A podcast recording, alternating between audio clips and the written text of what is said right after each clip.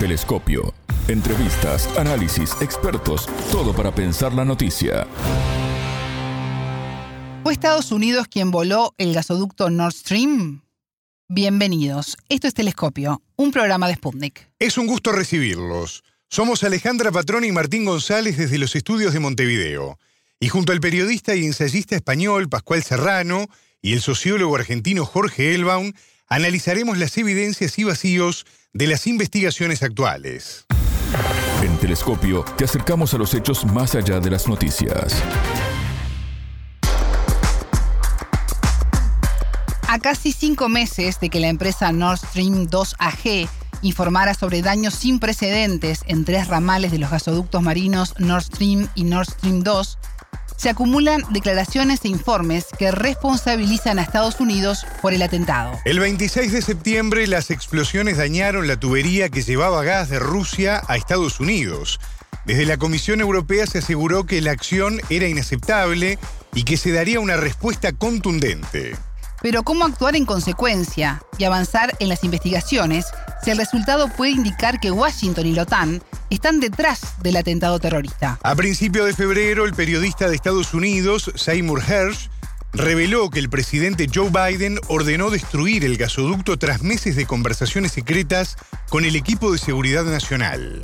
Según el periodista, el pasado 26 de septiembre y bajo órdenes de la administración Biden, un grupo de buzos de la Marina aprovechó unas maniobras de la OTAN en el Báltico para colocar explosivos en el Nord Stream, que la Armada noruega hizo detonar tres meses después de forma remota. El sociólogo y analista argentino Jorge Elbaum se refirió al informe de Hersh. El entrevistado. El 26 de septiembre del año pasado se produjo una explosión en el gasoducto conocido con el nombre de Nord Stream 2. En esa oportunidad eh, se generaron diversas hipótesis acerca de quién había sido responsable de dicho atentado.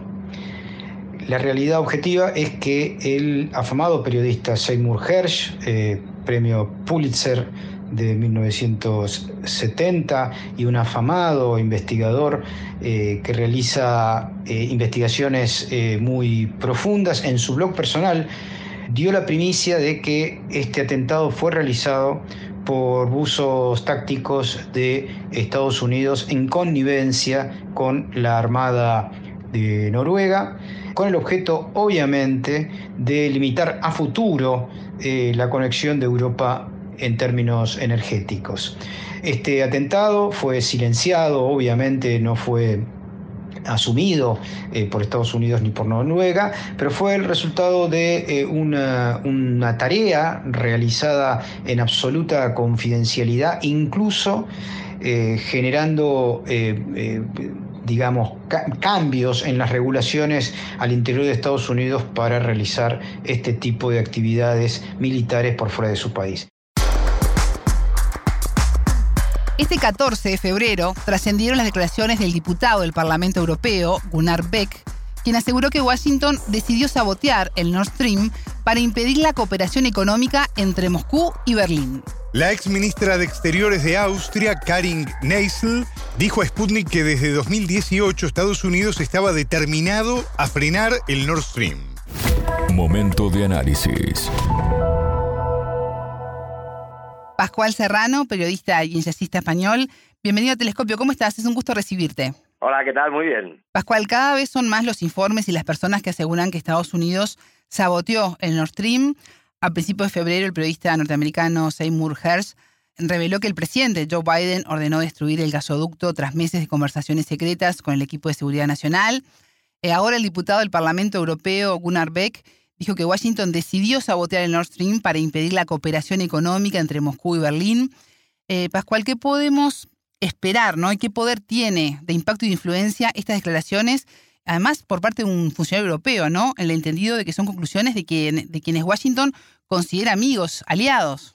Claro, yo creo que pues, el tema era muy insostenible, es decir, es absolutamente insostenible pues, pues, pues, la tesis de que de que no fuera Estados Unidos, ¿no? Pues, es decir, pues, la obviedad mm, de la autoría estadounidense estaba clara, porque yo siempre puse el ejemplo del primer día, ¿no? O sea, imagínate que hay una tubería que lleva mm, pues, agua desde mi vecino hasta mi casa, ¿no? Sí. Si mi vecino no quisiera, si mi vecino no quisiera mandarme agua, pues cerraría el grifo en su lado. Si yo no quisiera que mi vecino me mandara agua, yo cerraría el grifo en mi lado. Con lo cual, si alguien rompe la tubería, es evidente que no somos ninguno de los dos, porque los dos tenemos la capacidad de anular la tubería eh, de un modo unilateral. Es, es, evidente que es un tercero, ¿no? El tercero es, es, es, el del piso de arriba, que es el que quiere, el que quiere que no me que no me dé el agua el, el vecino de al lado, ¿no? Es decir, es que es así, así de sencillo. Claro, ¿qué ocurre? Que según va pasando el tiempo, la mentira es más insostenible, y más mm, políticos y más periodistas y probablemente más medios y más analistas Sí. necesitan recuperar una determinada credibilidad, ¿no? Afrontando la tesis más lógica y más coherente, ¿no? Es decir, la de que es Estados Unidos, ¿no? Eh, incluso resultaba insultante, es decir, que, mm, que- que Biden lo, lo insinuara, que lo insinuara, lo insinuara pues, su, eh, su secretaria de Estado, Victoria Nuland, Sí. que lo insinuaran altos cargos, ¿no?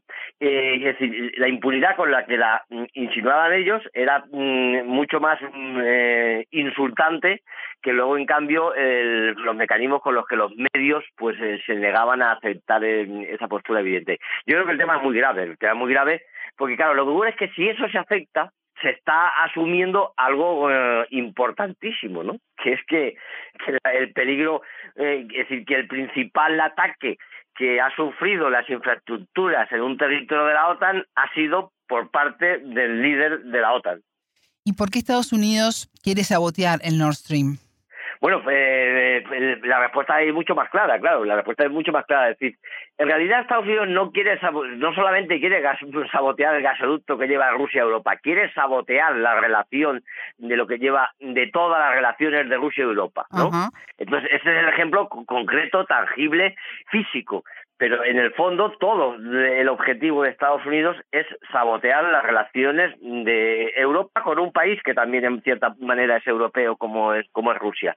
Y lo sabotea con todos los, con- la sabotea de todo de todas las maneras. Es decir lo sabotea fue decir eh, fue generando un conflicto fue, decir provocando eh, provocando militarmente a Rusia lo sabotea eh, eh, po- po- poniéndole ya sanciones incluso antes antes de la guerra de Ucrania ya se estaba san- sancionando y sobre todo evidentemente intentando que, mm, que no funcionen las relaciones comerciales con Europa porque eh, porque necesita a una Europa eh, satélite una Europa satélite desde el punto de vista de dependencia energética desde el punto de vista de relaciones comerciales desde el punto de vista de dependencia militar es decir necesita pues, la dependencia eh, pues, eh, europea.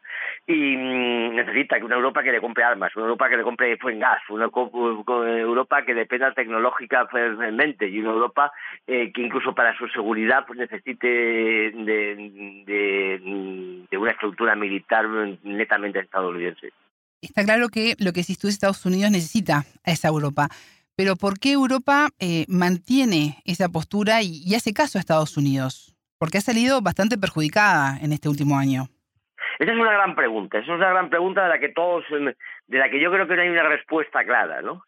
Una parte, yo creo que la respuesta va ligada a la cuestión, a la cuestión de la OTAN, es decir, ¿cuál es el papel de la OTAN en Europa?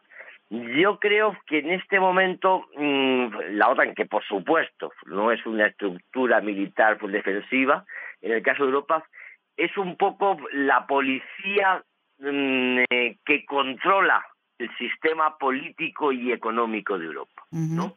Entonces, los, eh, los líderes europeos, los líderes de la Unión Europea, necesitan una especie de policía de seguridad, una policía um, represiva, es decir, necesitamos una especie como mm, de aparato represor interno ¿Sí? que te garantice, que te garantice la lucha contra la subversión en Europa.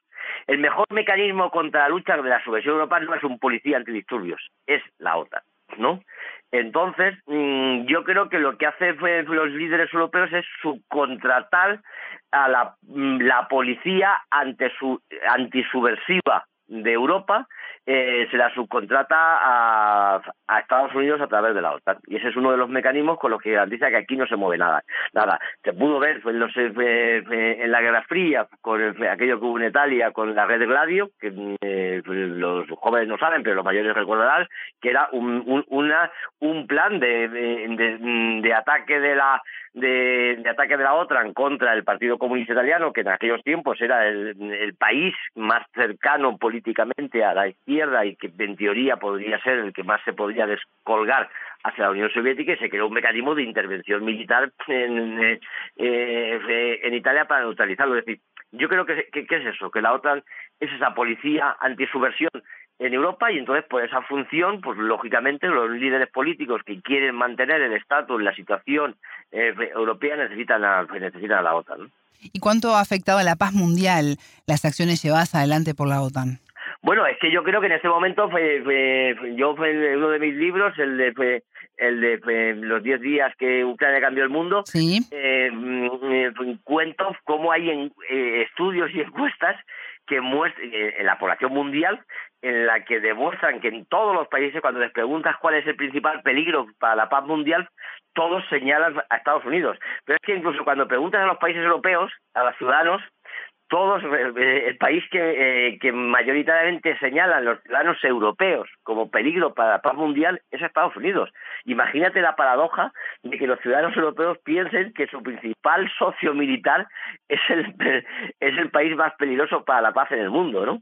Y efectivamente es que es que lo es, ¿no? Eh, es decir, cuando se, se empieza a hablar de, de, amenaza no de Rusia sino de China, que es un país eh, pues, que en los últimos 50 años no ha mm, disparado un solo tiro fuera de sus fronteras, ni ha presionado a ningún gobierno, ni ha desestabilizado a, ningún gobierno, ni ha generado ningún golpe de Estado, y se le llama eh, y se le llama una amenaza, pues imagínate mm, que un país como Estados Unidos o, y como la OTAN eh, secundariamente, que yo creo que, eh, que es el que cada vez, cada vez, y eso yo creo que es una reflexión que tienen que hacer, hacer los occidentales, cada vez que la OTAN y Estados Unidos ha dicho que iba a democratizar un país, que iba a defender los derechos humanos de un país o que iba a acabar con la dictadura de un país, lo que ha acabado es arrasando las bombas, ¿no? Yo eh, siempre he argumentado que si cualquier lugar del mundo, mm, por mucho que tenga una dictadura, si le, si le dicen que le va a liberar a Estados Unidos, pues ya se pueden dar por fastidiados todos los ciudadanos porque eh, las experiencias de países liberados pues son evidentes. Los países liberados y democratizados por Estados Unidos sabemos cuáles son. Son Libia, son Irak, son Afganistán, son Haití, son todos esos países que eh, como han terminado después de ser democratizados por Estados Unidos. es evidente que el papel de Estados Unidos nunca ha sido eh, la lucha por la democracia en el, eh, en el mundo y que y es evidente que yo creo que es el principal peligro para la paz mundial, no hoy, en los últimos 40 mm, años sin ninguna duda. Pero repito que con esto no estoy haciendo ningún análisis extremadamente crítico radical, es que es la opinión mayoritaria en las encuestas de los ciudadanos del mundo. Pascual, Hablabas al comienzo de la entrevista del intento de Estados Unidos de deteriorar relaciones con Rusia con, con otros países. Y en esas relaciones está Alemania. Te pregunto por qué Berlín se involucra cada vez más en el conflicto de Ucrania y erosiona sus lazos con Rusia a favor de Estados Unidos. Bueno, yo creo que todavía, quizás si le quedaría un poquito un síndrome de Estocolmo por, eh, por la ocupación que tuvo después de la Segunda Guerra Mundial, ¿no? Yo creo que hay que pensar que algunos países, especialmente Italia y Alemania, en su ciudadanía, siguen teniendo eh, la percepción de que fueron liberados por, eh, por Estados Unidos, ¿no? Yo creo que eso tiene fundamento en los ciudadanos italianos. Todos sabemos los desembarcos que, hubo en Sicilia por los estadounidenses. Yo creo que el cine italiano eso lo ha revisado mucho. Eh, tiene la sensación de que le sacó eh, del fascismo a los italianos les saca a Estados Unidos. Lo que pasa es que en el caso de Alemania no es verdad, porque en el caso de Alemania, evidentemente, fue su frente mm, antifascista quien, quien lo resolvió fue, eh, fue la Unión Soviética y además el germen fascista evidentemente lo tenían ellos, ¿no? Es decir, el germen fascista salía de ellos mismos. Quiere decir, yo creo que es una difícil em, pregunta. Creo además que eh, Angela Merkel no se comportaba igual, ¿no?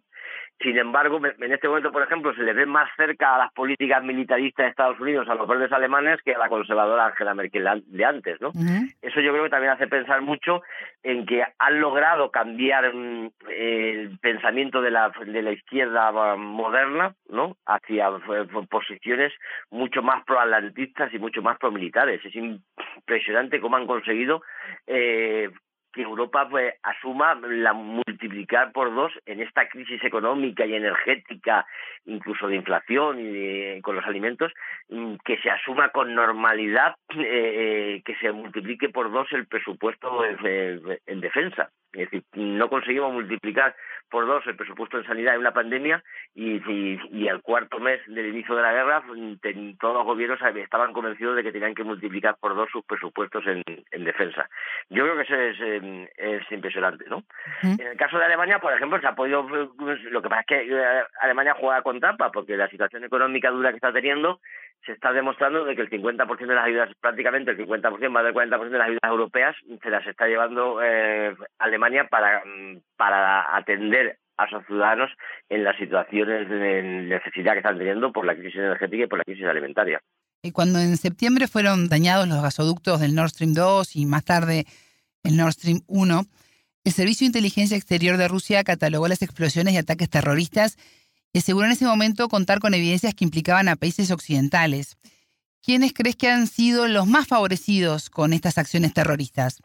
Bueno, yo creo que pues, pues el, principal favorecido evidentemente es Estados Unidos porque es la alternativa al gas, ¿no? Pues, eh, es decir, pues, eh, eh, pero pues luego el, el gas que, que viene de los de los países nórdicos también ganan dinero con todo eso, ¿no? es decir, esa es la pregunta que se hacen los jueces, es decir, ¿quién beneficia con eso, no? si por ahí venía un gas a Alemania, Ahora, ¿quién va a cubrir ese mercado de, de, gas? ¿no? Pues evidentemente, si lo va, a cubrir, lo va a cubrir Estados Unidos o lo va a cubrir Noruega, pues evidentemente estos están ganando dinero como alternativa eh, comercial, que tenemos que ver cómo están subiendo las acciones, cómo, este, cómo están, ha subido el precio y cómo ha ganado mucho más dinero.